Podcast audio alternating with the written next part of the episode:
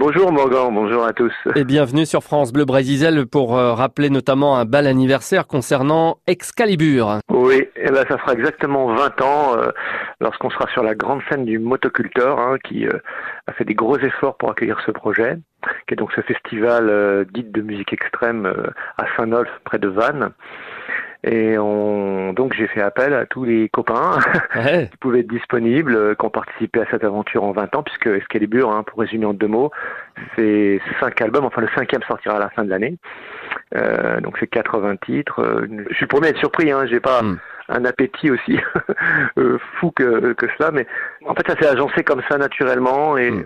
on avait pris tellement de plaisir, puis il y a eu les tournées en Allemagne, les grosses tournées en Allemagne dans les années 2000 il y a ce rendez-vous-là le, 15 août 2019 où vous retrouverez euh, différents membres de, de Supertramp, de Jet Rotule, Dan Arbraz qui sera ouais. chaud au cœur que Dan soit avec nous.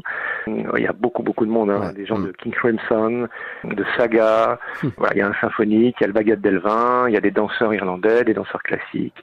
Euh, le groupe Ange en partie avec Christian Descamps qui euh, va incarner Merlin. Voilà. Il y aura peut-être d'autres dates plus tard, mais de, dans cette version-là, c'est vraiment un cadeau que nous donnent nos films autoculteurs, hein, parce que c'est grâce à eux que je peux faire ce, cet anniversaire. Merci infiniment Alain de Simon d'avoir été des nôtres avec euh, avec nous sur France Bleu Brésil. Mais en tout cas, je souhaite à tout le monde d'excellentes vacances et puis dans notre dans notre beau pays qu'est la Bretagne.